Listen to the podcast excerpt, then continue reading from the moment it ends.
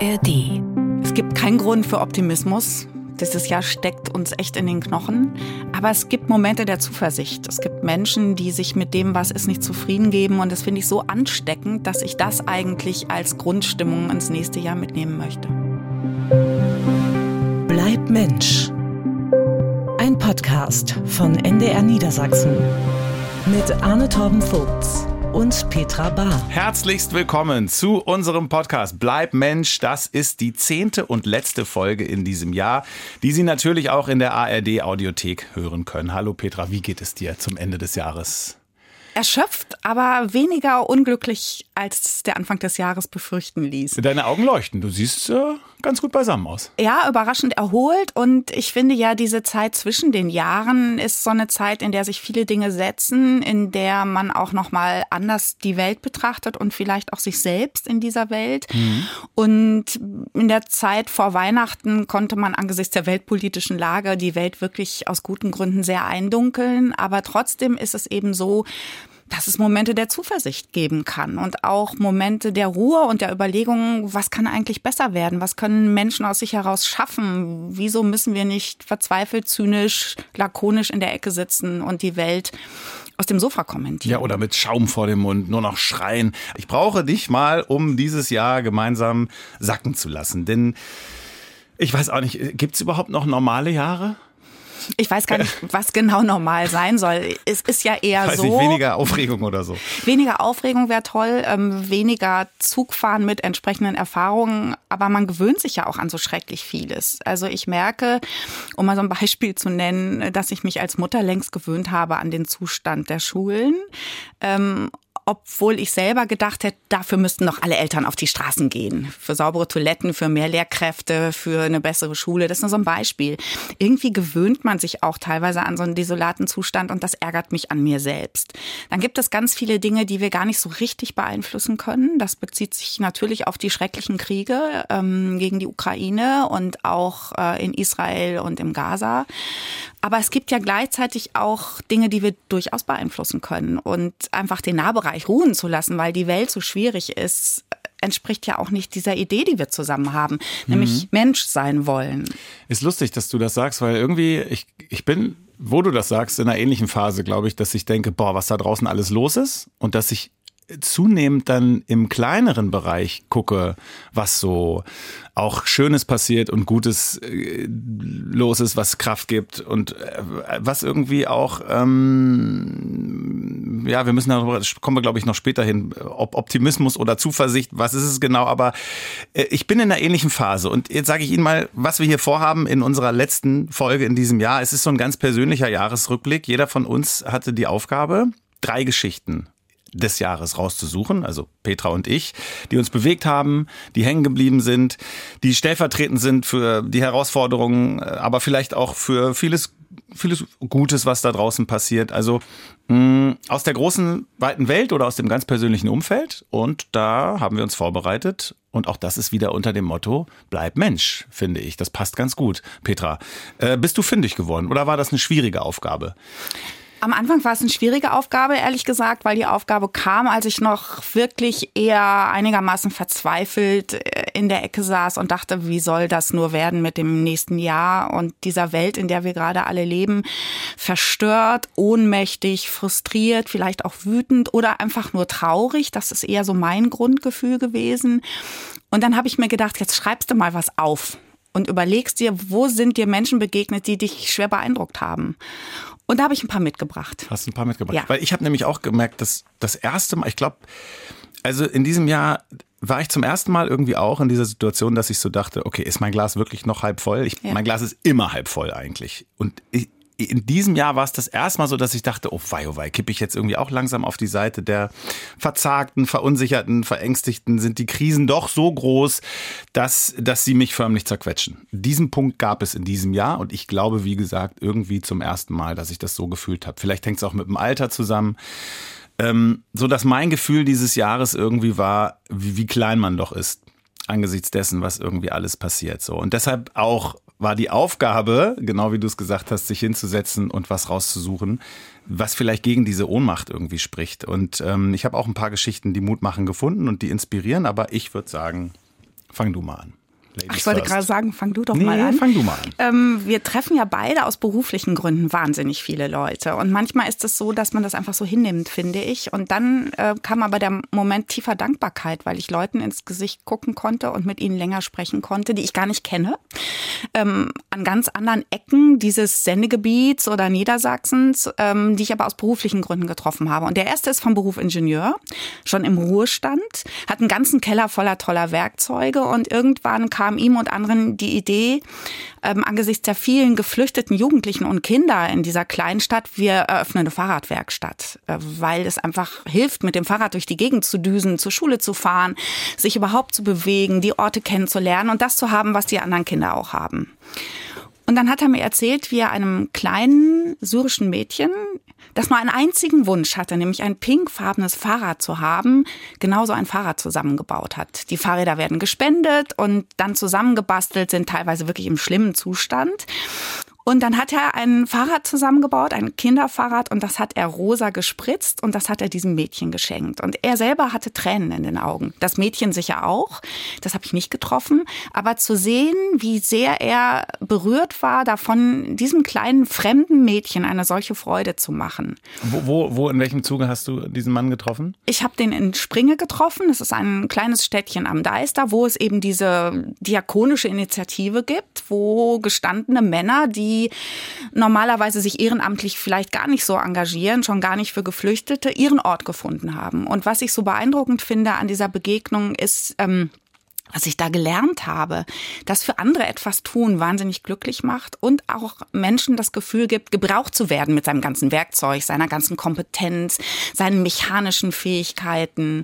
Äh, noch berufstätig oder? Äh, nicht mehr berufstätig, mhm. im Ruhestand und dann auch mit so kleinen Nebensätzen. So ein richtiger Niedersachse, keiner, der jetzt viel über sich zu reden ähm, bereit wäre, der dann sagt auch, meine Frau merkt, wie gut es ist, dass ich und das Werkzeug aus dem Haus bin zwischendurch. Aber man merkte nicht nicht nur an den Tränen in den Augen, sondern auch an dem Strahlen und an dieser Überzeugung, genau das Richtige zu tun, mhm. ähm, dass es nicht nur diesem kleinen Mädchen hilft, sondern ihm auch. Mhm. Und das hat mich wirklich deswegen so berührt, weil ich ganz häufig ehrenamtlich Engagierte treffe und 80 Prozent sind weiblich. Und das war aber mal so ein gestandener Ingenieur und die, die das mit ihm zusammen machen, kommen alle aus technischen Berufen und bringen ihre Fähigkeiten da ein, um für Geflüchtete oder für Menschen, die finanziell nicht die Möglichkeiten haben, Fahrräder zu reparieren, Fahrräder zu verschenken oder für ganz, ganz wenig Geld zu verkaufen. Und nebenher renovieren sie auch noch ähm, Gehhilfen, Rollstühle oder Kinderwagen, mhm. weil sie es einfach können. Und weil das, was sie können, plötzlich in einem vermeintlich ganz kleinen Kontext in so einer Kleinstadt am Deister für sie und für andere äh, den wirklich großen Unterschied macht. Weißt du zufällig auch, ob es ihm geholfen hat, eventuell, also sollte er auch eine Überforderung spüren, so also Deutschland, immer mehr Geflüchtete kommen wieder nach 2015, die zweite große Welle sozusagen und auch ich wohne gar nicht weit weg von Springe. Bei uns in der Gemeinde habe ich auch gelesen, es sollen noch 200 Leute mehr kommen. Es werden Unterkünfte. Also es ist wieder aktuell ein Stresstest in den Kommunen definitiv da. Und man hat so dieses Überforderungsgefühl. Weißt du zufällig, ob das diesem Mann diese kleine Sache dieses Fahrrad zu überreichen, ob es ihm und diesen Mitstreitern dort hilft, ein Gegengefühl zu entwickeln, gegen also ne, gegen diese gegen dieses Wellengefühl und Überforderungsgefühl dass man dem etwas entgegensetzen kann, dass man in kleinen Dingen das konstruktiv gestalten kann. Also es war mein Eindruck, als ich mit diesen Männern geredet habe. Und es heißt gar nicht, dass sie nicht trotzdem Ohnmacht fühlen oder genau. sich fragen, wie soll das alles weitergehen oder möglicherweise auch zwischendurch Zorn entwickeln gegenüber politischen Entscheidungen. Aber sie merken, sie können etwas tun. Und was auch passiert ist, dass diese vielen Zahlen plötzlich einen Namen kriegen. Das ist dann eben der 17-Jährige, der noch nie Fahrrad gefahren ist oder das kleine Mädchen, das nur diesen einen Wunsch hatte. Mhm. Oder die Frau mit den drei kleinen Kindern, äh, die sich einfach die Reparatur eines Kinderwagens nicht leisten kann. Das bezieht sich ja nicht nur auf die Geflüchteten, das gilt ja für alle, aber zu sehen, ich kann mit dem, was ich kann, Menschen helfen. Mhm. Die haben einen Namen und die haben ein Gesicht. Ja. Das ermäßigt jedenfalls diesen Eindruck der Ohnmacht und dass man gar nichts tun könne und dass einen dieses alles, was so geschieht, überrollt. Mhm.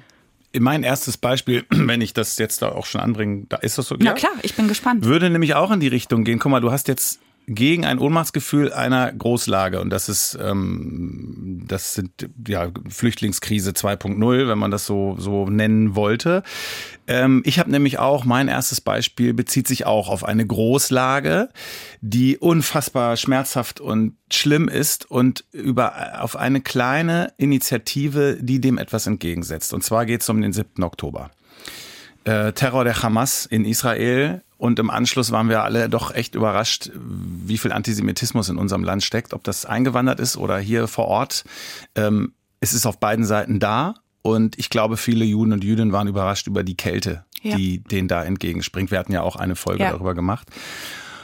Und als Journalist und als Mensch dachte ich irgendwie bei all diesen Monaten und Wochen, die da ins Land gingen, dachte, wo ist eigentlich, wo sind wir eigentlich? Wo, wo, warum stellen wir uns nicht vor die Synagogen des Landes und, und, und zeigen den Juden und Jüdinnen, dass wir die hier haben wollen, dass wir auf ihrer Seite sind, dass sie bei auch, auch gleichzeitig kann man Kritik auch äh, an der Siedlungspolitik etc. Also ich meine jetzt nicht blindäugig sagen, ähm, dass wir, also ähm, Du, du weißt, was ich meine. Also, dass man gleichzeitig ja, ja auch sagen kann, es ja. gibt Dinge, äh, die, die würden wir auch kritisieren und wir sehen auch das Leid der Palästinenser, aber dass das irgendwie nicht stattgefunden hat. Und das war relativ lange. Und ich habe ja. mich das lange gefragt und ich habe mich auch geschämt und es tat mir leid und ich dachte, warum mache ich es nicht? Ich könnte ja auch das machen. Und dann kommt jetzt die Aktion, die ich hervorheben will in, äh, in Osnabrück ähm, habe ich anmoderiert in Hallo Niedersachsen. Ah, verstehe. Und das hat, war wirklich ja. so, ich bereite mich auf die Sendung vor und ich sehe dieses Thema mhm. und ich denke, ach guck, es macht doch jemand. Und zwar seit dem 7. Dezember äh, startete zu Beginn der Chanukka-Woche, dem Lichterfest, eine Solidaritätsaktion. Menschen aus allen gesellschaftlichen Gruppen stehen Wache vor der Synagoge dort, um zu zeigen, dass wir wollen, dass das jüdische Leben unter uns ist. Und das war ein privater Aufruf von einem einzelnen Herrn, der heißt Reinhard Richter, der gesagt hat, er ist einfach entsetzt darüber und traurig, dass es in Deutschland möglich ist, dass es wieder einen wachsenden Antisemitismus gibt. Und er schämt sich dafür und deswegen hat er sich gedacht, es ist wichtig, dass wir ein Zeichen setzen. Großartig. Wirklich großartig. Ja. Und, und die stehen da alleine, die haben da einen Schirm aufgebaut, falls es regnet, und stehen symbolisch vor dieser Synagoge, um den Gottesdienst da drin zu beschützen. Oder ich glaube, es ist sogar mehr als beschützen, ist es eigentlich das Symbol, ähm, wir wollen, dass das hier stattfindet. Großartig. Denn in der Tat haben wir immer noch viel zu wenig Signale. Oder? Ja, vor allem welche, die nicht verordnet sind oder die staatlich äh, organisiert sind, sondern die eben aus diesem Impuls kommen äh, von Empathie, von Scham und auch diesem Gefühl, ich will mir das nicht weiter nur in den Medien angucken, sondern ich will Selbstverantwortung übernehmen. Und ich glaube, dass das das ist, was mich im letzten Jahr jedenfalls aus dieser Grundtraurigkeit gerissen hat, genau solche Leute zu treffen. Mhm. Ich habe dann allerdings auch so, ich habe den so bewundert, diesen Mann, oder tue ich immer noch, weil weil äh, ich, ich dieses, äh, diese Lehre hatte, dieses Gefühl und dachte, irgendwas muss doch kommen und wer kann es sollte ich es sein? Und, und der macht es. Da ist dieser Mann, der hat genau diese Entscheidung getroffen. Und es wurden immer mehr. Es haben sich weitere freiwillige Unterstützer gemeldet, damit die Gottesdienste friedlich ablaufen können und einem Gefühl der Gemeinschaft. Und er sagte am Ende, sein Wunsch wäre, dass, dass wir bis zum 1. Januar kommen mit dieser Aktion, weil das ein schönes Zeichen fürs neue Jahr wäre. Und ich weiß aktuell nicht, wie der Stand ist, aber das passt doch super in unsere heutige Folge mit diesem Ausblick auch noch auf das neue Jahr. Und deshalb habe ich diese Geschichte mitgebracht. Ja, auch toll, dass ihr das in den Medien macht, denn wir haben es im Grunde ja einfach. Wir können jedenfalls öffentlich, du in deinem Sender, ich von Kanzeln oder bei Grußworten immer wieder diese Sachen thematisieren. Das ist ein großes Vorrecht, aber auch eine irre Verantwortung, das dann auch wirklich in aller Klarheit zu tun. Aber es gibt ja ganz viele, die sagen, ich weiß gar nicht, was ich machen soll. Ich habe kein Mikro vor der Nase, ich spreche nicht in öffentlichen Räumen, ich mache das auch ungern. Ähm, aber daran zu erinnern, dass ähm, alle in ihrem Bereich etwas tun können. Ähm, und wenn es nur ganz wenig ist, eine, eine Geste der Solidarität, der Umarmung oder ein klares Zeichen, den Raum mal zu verlassen. Das ist ja auch schon ein Zeichen, wenn jemand ähm, irgendwelche antisemitischen Sprüche macht, nicht einfach achselzuckend daneben zu stehen, sondern sich zu trauen. Und äh, der Herr Richter traut mhm. sich offensichtlich in den öffentlichen Raum, sich dahin zu stellen und zu hoffen, dass andere das mhm. auch machen. Und es werden ja offensichtlich mehr. Ich habe den Eindruck, ja. Und, ja, das ähm, ist toll. Genau. Und was das betrifft, auch mein letztes Beispiel heute ist auch so noch kleiner gedacht, aber irgendwie noch mal, äh, noch mal wärmer und mutmachender auch. Aber da kommen wir später zu. Ich bin jetzt sehr gespannt auf deine zweite Geschichte die du mitgebracht hast heute? Es gibt so eine von mittlerer Reichweite. Das ist eine Initiative der Kirchen in Niedersachsen, die nach dem 7. Oktober eine ganz eigene Dynamik entfaltet hat, ursprünglich aber viel früher schon entwickelt wurde. Es gibt nämlich ein Siegel für Schulen gegen Antisemitismus. Okay, also das selbe Eigentlich gleiches Thema mhm. und wir haben ja immer wieder, das sagt ihr ja auch, festgestellt, wir müssen mit den Kindern und Jugendlichen arbeiten. Die müssen verstehen, was Antisemitismus bedeutet. Die müssen was über das lebendige Judentum lernen oder über die Judentümer. Die dürfen nicht nur sich mit der Geschichte auseinandersetzen, das ist auch sehr wichtig, mit der Shoah, aber sie müssen auch was über über die Gegenwart verstehen und über jüdisches Leben heute. Und ähm, dann haben wir dieses Siegel entwickelt, ähm, das sich vor allem eben an Schulen richtet, wo Schulen sich bewerben können, mit ziemlich hohen Auflagen. Wer ist wir? Ganz kurz. Ähm, die Kirchen in Niedersachsen, ja. katholisch, evangelisch, alle zusammen. Ähm, das ist so in einem Schulwerk entwickelt und untergebracht gewesen. Und eigentlich hat das keinen so richtig interessiert. Das hat jetzt mit dem 7. Oktober an Fahrt gewonnen, zeigt aber manchmal hilft es auch, wenn Dinge schon längst entwickelt sind und auch schon längst verliehen werden. Das hat jetzt eben auch eine Schule in Nordhorn bekommen, aber das ist ganz schön anspruchsvoll, weil da Elternarbeit mit involviert ist, weil Kinder und Jugendliche sich sehr intensiv auch mit dem gegenwärtigen Judentum auseinandersetzen, weil sie lernen, Stereotypen, antisemitische Stereotypen zu entlarven. Und zwar ganz egal, ob es Grundschulkinder sind oder Jugendliche an einer Berufsschule, weil die Kolleginnen und Kollegen ähm, im Lehrplan Bereich richtig gut geschult werden und weil es auch Beauftragte gibt in diesen Schulen, die darauf achten, dass antisemitische Vorfälle sofort geahndet werden. Mhm. Also sehr anspruchsvoll für so eine Schule von heute und dieses Siegel wurde jetzt verliehen und wird auch weiter verliehen. Schulen können sich bewerben und das ist eine Initiative, die eben schon deutlich vor dem 7. Oktober gestartet ist, ja. nämlich nach diesem schrecklichen Attentatsversuch am Yom Kippur in Halle. Ja, ja. Äh, und das bedeutet nochmal, Multiplikatoren von außen gehen in die Schulen rein, Schu um das reinzubringen, oder die Schule erarbeitet sich das selber und kriegt dann Beides. ein Siegel? Okay. Beides. Also die Schulen ähm, denen wird geholfen, wie sie eine antisemitismus-sensible Schule entwickeln. Mhm. Und ähm, sie haben aber auch Auflagen, die sie erfüllen müssen, um sich für dieses Siegel zu bewerben. Und das ist äh, eben so ein Geben- und Nehmen-Prozess. Das führt aber dazu, dass Schulen, obwohl die nun wirklich anderes zu tun haben, gleichzeitig sagen, das ist ein wichtiges Thema für uns. Gerade an Schulen, etwa Berufsschulen, ähm, mhm. wo eben ja auch viele Jugendliche mit einem muslimischen Hintergrund möglicherweise noch nie die Chance hatten, sich über das lebendige Judentum in irgendeiner Weise zu informieren, äh, weil sie beeindruckt sind durch eine bestimmte Art von anti-israelischer und antisemitischer Propaganda. Ähm, aber auch ähm, kleine Kinder schon lernen, mit diesen Stereotypen so umzugehen, dass sie identifizieren, das geht gar nicht und das wollen wir hier nicht. Manche haben auch größere Anteile jüdischer Kinder und Jugendlichen, deswegen sind die sowieso auf dieses Problem angewiesen. Was ich aber so toll daran finde, ist, dass es Schulgemeinschaften gibt, die sagen, wir wollen das, wir wollen uns mit diesem Thema befassen. Und das ist ein ähm, sehr beeindruckendes Zeichen des Lehrpersonals, auch der Leitungen dieser Schulen, aber dann natürlich auch aller, die in diesen Schulen bereit sind, dafür Zeit aufzuwenden, Ideen aufzuwenden und jüdisches Leben in ihrer Umgebung auch kennenzulernen. Und ähm, das wollte ich einfach mal hier erwähnen, weil es so eine Initiative ist, eben deutlich vor dem 7. Oktober gestartet mhm. wurde und gar nicht viel Aufmerksamkeit bekommen hat. Sowas muss man aber langfristig entwickeln. Und jetzt ist das Siegel da und Schulen können sich bewerben und machen das auch. Und es sind Grundschulen dabei, Berufsschulen, Gymnasien, mhm. also alle Schulformen. Und ähm, das zeigt, dass es durchaus möglich ist, was zu tun, auch in größeren Kontexten. Und das bringst du auch an, weil es zeigt, dass äh, man auf dem Auge schon nicht blind war vor dem 7. Oktober und oder dass du dich freust, dass das jetzt eine Aufwertung. Äh also ich gebe zu, ich habe selber erst nach dem 7. Oktober von diesem Siegel der eigenen Kirche erfahren, die mit dabei ist in diesem Bündnis. Okay, was auch was zeigt, weil das einfach so ähm, unsichtbar gelaufen ist. Ähm, das ist das eine. Und dann also zu sehen, was gibt es eigentlich schon ja. Tolles? Wie möchte ich das unterstützen? Ja. Und ich möchte dem auch Öffentlichkeit geben, ehrlich gesagt, weil das was Ansteckendes sein kann, zu sehen, nein, es gibt schon Ideen, es gibt Konzepte, es gibt auch schon Schulen, die das vormachen. Das Argument, wir wissen gar nicht, wie wir das machen sollen, okay. ist keins. Ja. Also auch vielleicht wieder ein Beispiel dafür, ähm, dass man nach all dem, was in diesem Jahr passiert ist, anhand dieses Beispiels auch ein wenig äh, konstruktiven Zuversicht irgendwie ableiten könnte. ja, und auch, auch mal gucken, was gibt's denn schon? Ja, ja.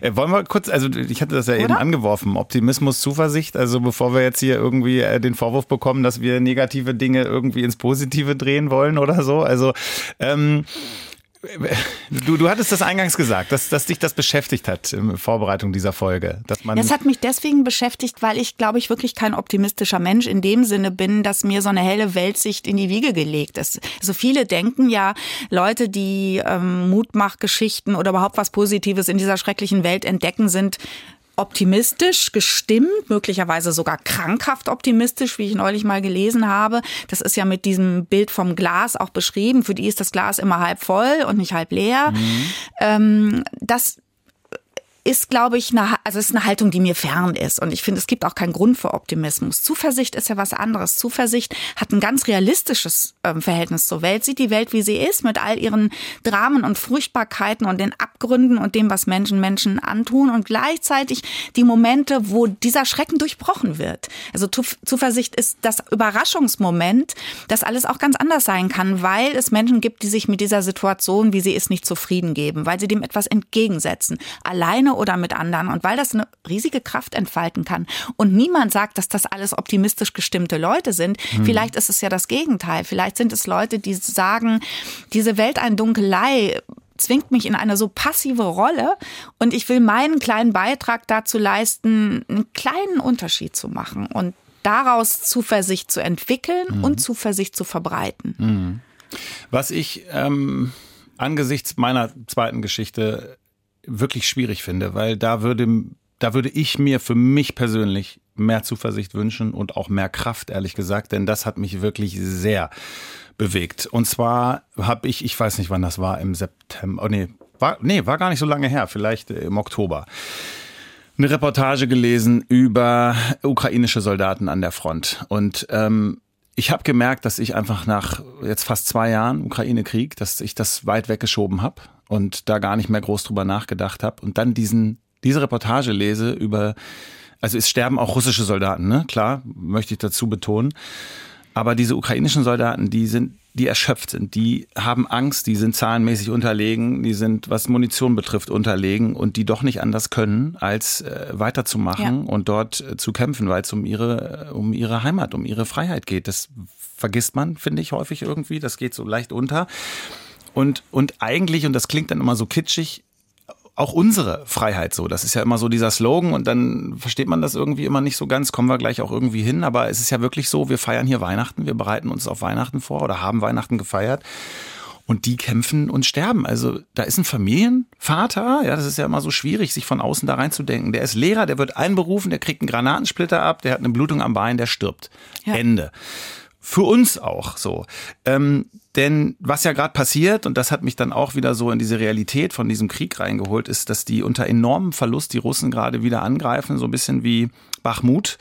Ähm, möglicherweise, und das hat mich, glaube ich, so runtergezogen, um all die Gebiete zu besetzen, die die Ukraine während ihrer Gegenoffensive in diesem Jahr befreien konnte. Und die Botschaft wäre dann halt an Deutschland, an alle westlichen Partner, dass all die Waffen, all die Munition, all das Geld, dass das alles nichts bringt.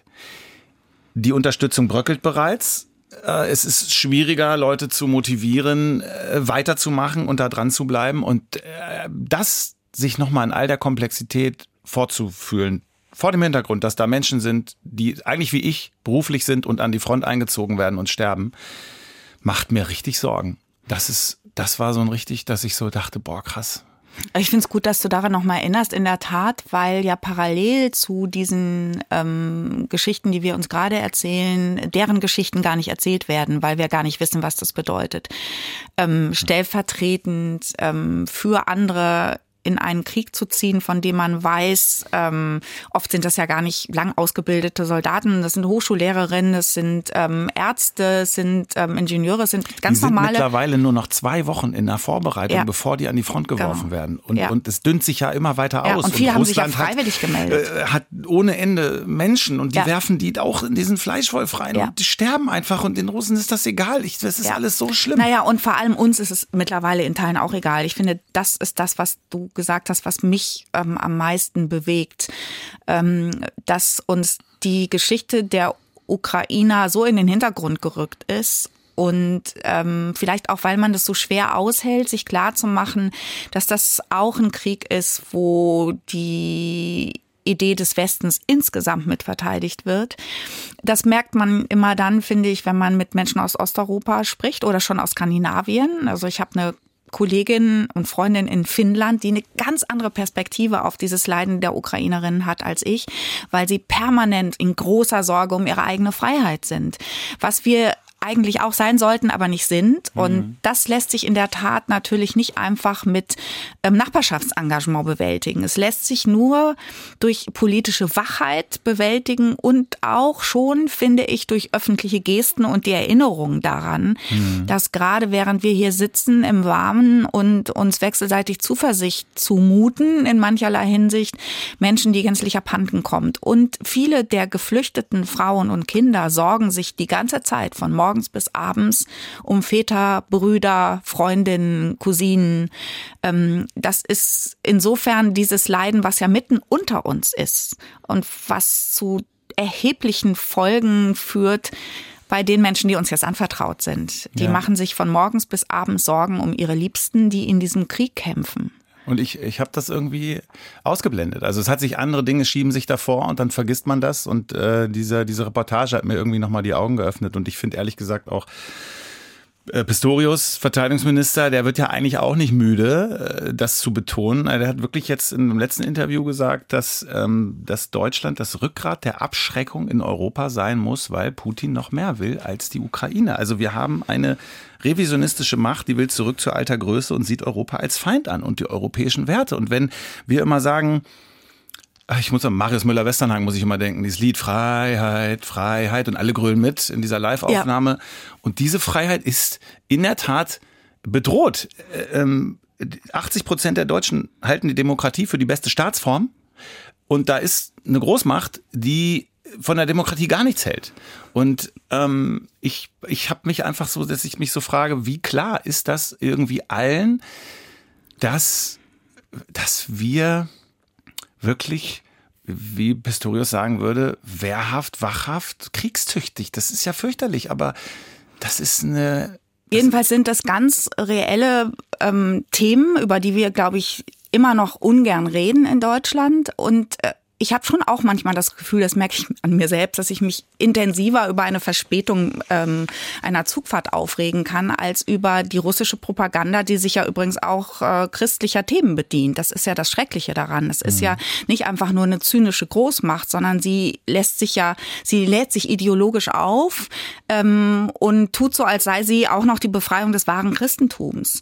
Deswegen kann man das gar nicht oft genug betonen. Und es ist, glaube ich, auch wichtig, dass wir in so einem Kontext, wo es um Zuversicht geht, daran erinnern, dass unsere Freiheit, also unsere Möglichkeit, uns frei zu bewegen, laut zu denken, kontrovers zu denken, ähm, auch ertragen zu müssen, dass wir nicht einer Meinung sind und das friedlich mit zivilen Mitteln austragen, mit freien Medien zum Beispiel, auch mit Religionsfreiheit, dass das etwas ist, was sich nicht von selbst versteht. Und ähm, dafür braucht es schon unser aller Wachheit bei all der Nachrichtenmüdigkeit, die man dann manchmal bekommt und ich glaube schon auch, dass es die Verantwortung aller ist, die in dieser Freiheit leben wollen, sich zumindest zu fragen, äh, was würde ich eigentlich dafür tun?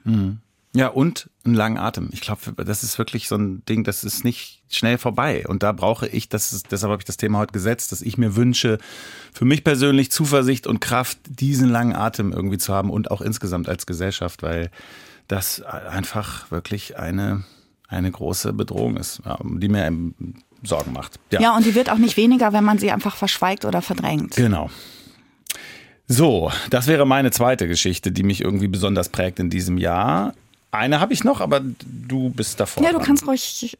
Ich habe da noch eine ganz kleine. Vielleicht hast du irgendeine Übergangsgeschichte. Äh, nee, warte, wir wollen ja abwechselnd machen. Denn meine ist auch wirklich klein. Aber das finde ich eigentlich wiederum schön, dass sie so klein ist, weil sie zeigt, dass es ähm, bei dem ganzen großen Ganzen, was wir jetzt schon wieder besprechen, ähm, auch einfach vor der Haustür häufig ähm, kleine Dinge gibt. Ich weiß nicht, wie es bei dir ist. Es ist vor eine ultra Haustür, kleine Geschichte und richtig buchstäblich vor meiner Haustür, mhm. weil es ähm, vor meiner Haustür und äh, vor dem großen Kirchlein einen schönen Platz gibt, wo sich Obdachlose regelmäßig treffen.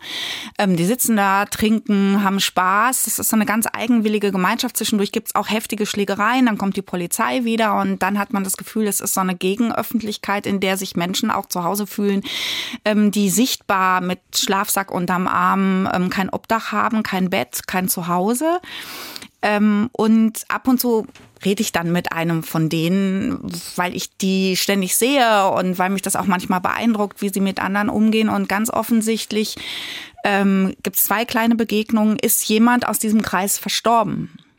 Das sieht man daran, dass sie für den eine Art Trauerfeier veranstaltet haben. Und dann haben sie für ihn so eine Art ähm, Erinnerungsort geschaffen mit einer Kerze und dann aus leeren Bierflaschen so ein Muster geformt mit einem Herz ähm, und so ein paar Tannen eingesteckt. Und das ist wirklich so ein ganz wilder Erinnerungsort, der glücklicherweise auch nicht weggeräumt wird, wo ähm, dann neulich ein Mann, dessen Alter ich gar nicht einschätzen kann, zwischen 40 und 70, stand und weinte und gesagt hat, äh, als ich ihn gefragt habe, äh, ich erinnere mich an meinen Freund.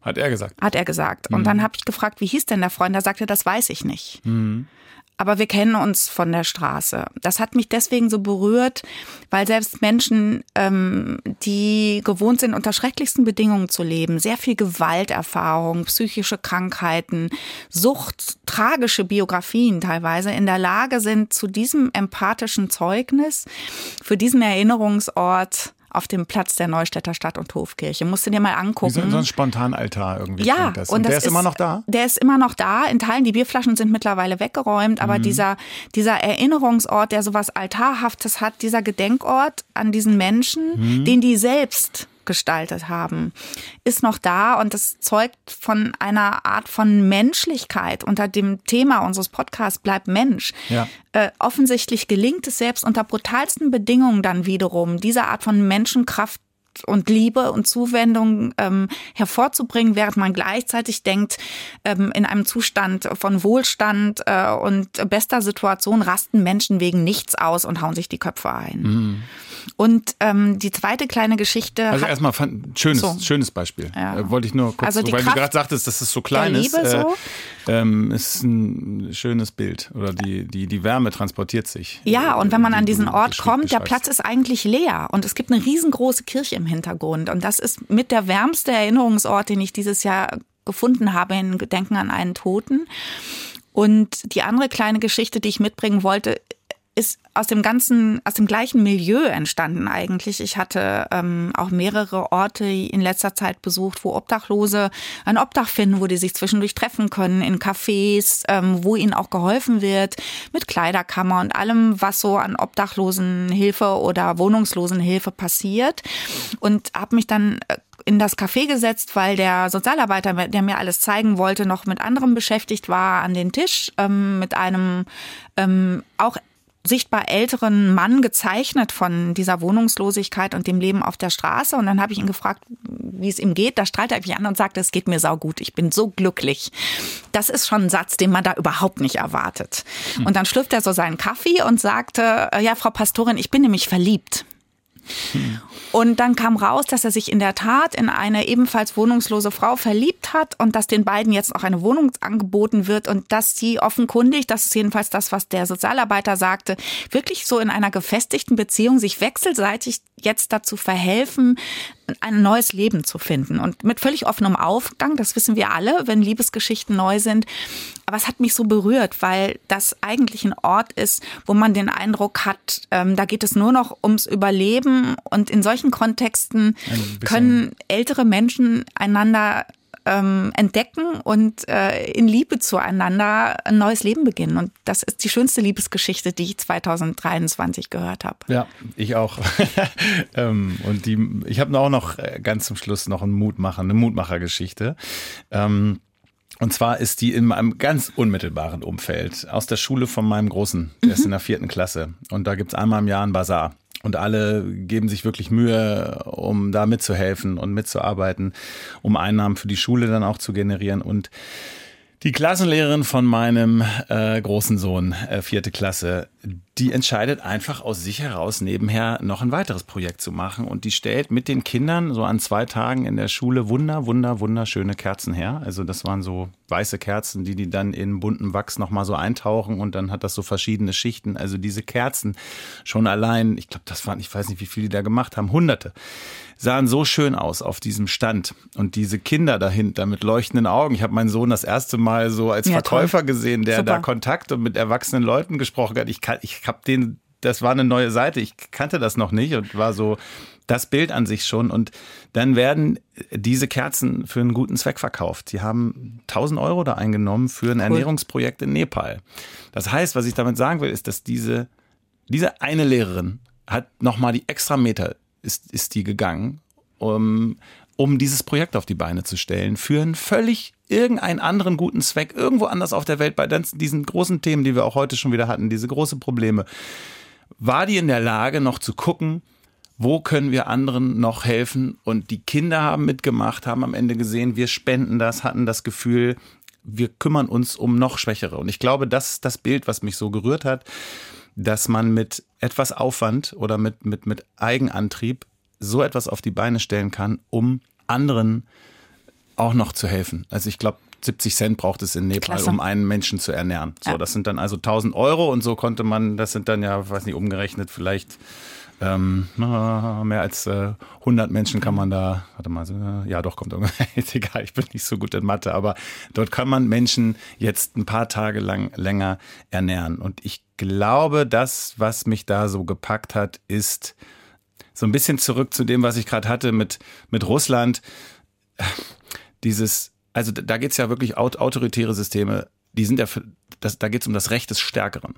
Da gibt ja. es keine Rechtssicherheit. Ja. Da gibt es auch nicht wie bei uns zum Beispiel bei der EU, wenn ein kleines Land wie Malta fast ähnlich viele Stimmanteile hat, wenn es um große Entscheidungen geht wie das große Deutschland, sondern da geht's, also das ist ein völlig anderer Gedanke. Und diese Kinder da stehen für diesen anderen Gedanken, dass, dass, dass man versucht, Schwächeren zu helfen und für die äh, was zu sammeln. Und, und das hat mir irgendwie auch Mut Mut gemacht, dass ich mir das angeguckt habe und dachte, boah, toll. Auch Tolle da Lehrerin. wieder im Einzelnen, im Kleinen kann man was auf die Beine stellen, um etwas, jetzt wird es ganz kurz noch kitschig, um wirklich, ich muss das aber sagen, um Liebe, Nächstenliebe in die Welt zu bringen. Und das Tolle, wenn ich das ergänzen darf, dass diese Kinder, die jetzt mit dieser Lehrerin diese eine Meile mehr gegangen sind und diese Kerzen gebaut haben, natürlich ihrerseits merken, ich kann was machen. 1000 mhm. Euro ist irre viel für Neunjährige. Mhm. Ja. Mhm. Also die haben damit nicht nur die Welt verändert, wissen vermutlich jetzt auch, wo Nepal ist. Und sie haben vielleicht auch intuitiv verstanden, äh, Menschsein, das gilt auch für die anderen, auch wenn sie ganz anders leben unter ganz anderen Umständen. Aber wir sind am Schluss eine Menschheitsfamilie. Mhm. Und diese Idee hat sich ihnen in anderer Weise vermittelt, als wenn sie dafür eine Unterrichtsstunde einsetzen würden. Mhm. Und ich habe eingangs ja gesagt, dass ich das erste Mal in meinem Leben so das Gefühl hatte, wie klein man doch ist angesichts ja. der großen Krisen. Und das ist ja so ein Beispiel, so klein ist man dann ja gar nicht mehr, wenn man sowas irgendwie macht. Und ähm, jetzt in Richtung Ende, ich, also ich habe übrigens auch wieder ein Zitat gefunden. Hast du eigentlich auch noch außer deinen Geschichten was mitgebracht? Nee, also muss, muss Sonst kommen wir gleich zu meinem Zitat. Nein, ich habe kein Zitat mitgebracht, ähm, aber ich habe eine winzige kleine Geschichte mitgebracht, die ich super nett finde und die mir jemand geschrieben hat aufgrund unseres letzten Podcasts. Mhm. Und die fand ich total klasse. Es gibt nämlich äh, die Geschichte, dass der Wald brennt ähm, und die Vögel äh, untereinander ganz aufgeregt durch die Gegend flattern und dann kommt da ein kleiner Kiebitz mit etwas Wasser im Maul. Und äh, da wird er von den großen Vögeln hämisch gefragt, ob er glaube, mit dieser Wassermenge, mit diesen sieben Tropfen in seinem Maul den Brand zu löschen. Darauf sagt er, nee, nee, ich habe gar nicht den Anspruch, den Brand zu löschen, aber ich will das meinige dazu beitragen. Hm. Und es ist eine ganz tolle Geschichte, finde ich. Auch super kitschig, aber irgendwie auch wahr. Äh, denn man fühlt sich ja auch wie so ein Kiebitz angesichts eines Weltenbrands. Ja.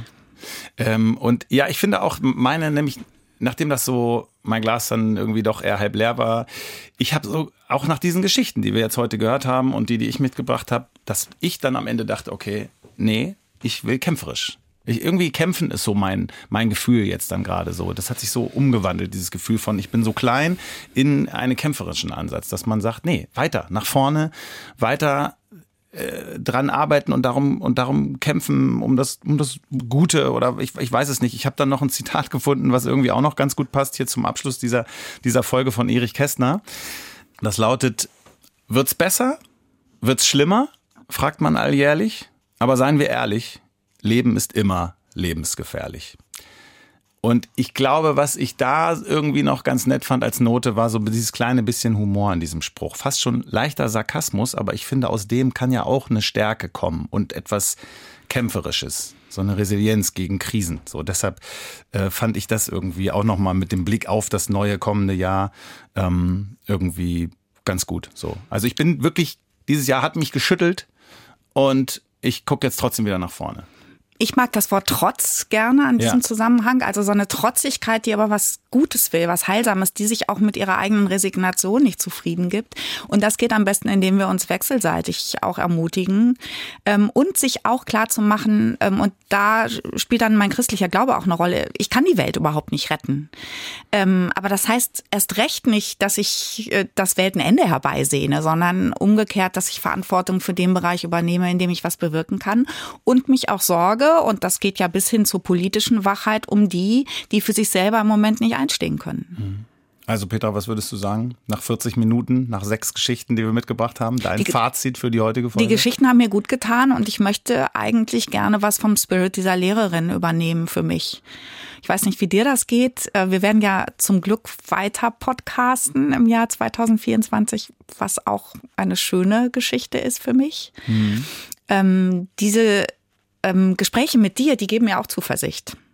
Ja, ich merke es heute, ja, ich habe das ja schon mal gesagt, dass ich am Ende irgendwie reicher aus dem Raum rausgehe als vorher. Und das geht mir auch so. Und so ein Hörfunkstudio ist schon eine ziemlich nüchterne Angelegenheit. aber wenn wir uns wechselseitig das auch so ganz offen erzählen, mit all den Abgründen, die das ja auch hat, weil wir eben beide nicht optimistisch durch die Welt rennen, das führt dazu, dass ich jetzt mich doch freue auf 2024. Ja, ich mich auch. Ja, wirklich wahr. ist wirklich so. Ist interessant, du. Und ich hoffe, das geht Ihnen dann zu Hause natürlich äh, auch so. Ähm, diese Folge, die können Sie jederzeit zum ähm, Mut machen oder was auch immer nochmal hören in der ARD Audiothek. Schauen Sie da oder suchen Sie einfach mal nach Bleib Mensch. Und wenn Sie das schon getan haben, dann können Sie eigentlich unseren Podcast ja auch gleich abonnieren, weil dann werden Sie immer wieder informiert, wenn es eine neue Folge gibt. Und eine Empfehlung noch von uns, ein weiterer toller Podcast zum Jahreswechsel das ist ja immer auch so ein bisschen Zeit, ähm, sich Gedanken zu machen und so ein bisschen zur Ruhe zu kommen. Also hören Sie doch mal rein in den Psychologie-Podcast Wie wir ticken. Da empfehlen wir die Folge Entspannung und Erleuchtung, wie Meditation wirkt. Kann auch nicht schaden. In der ARD Audiothek. Ein ganz großes Hörvergnügen wünschen wir Ihnen. Und Petra, dir und mir wünsche ich ein gutes, gutes neues Jahr.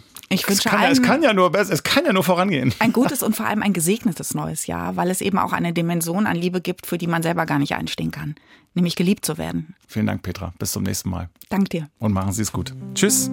Bleib Mensch. Ein Podcast von NDR Niedersachsen. In Zusammenarbeit mit der Evangelischen Kirche im NDR und der Hans-Lilje-Stiftung.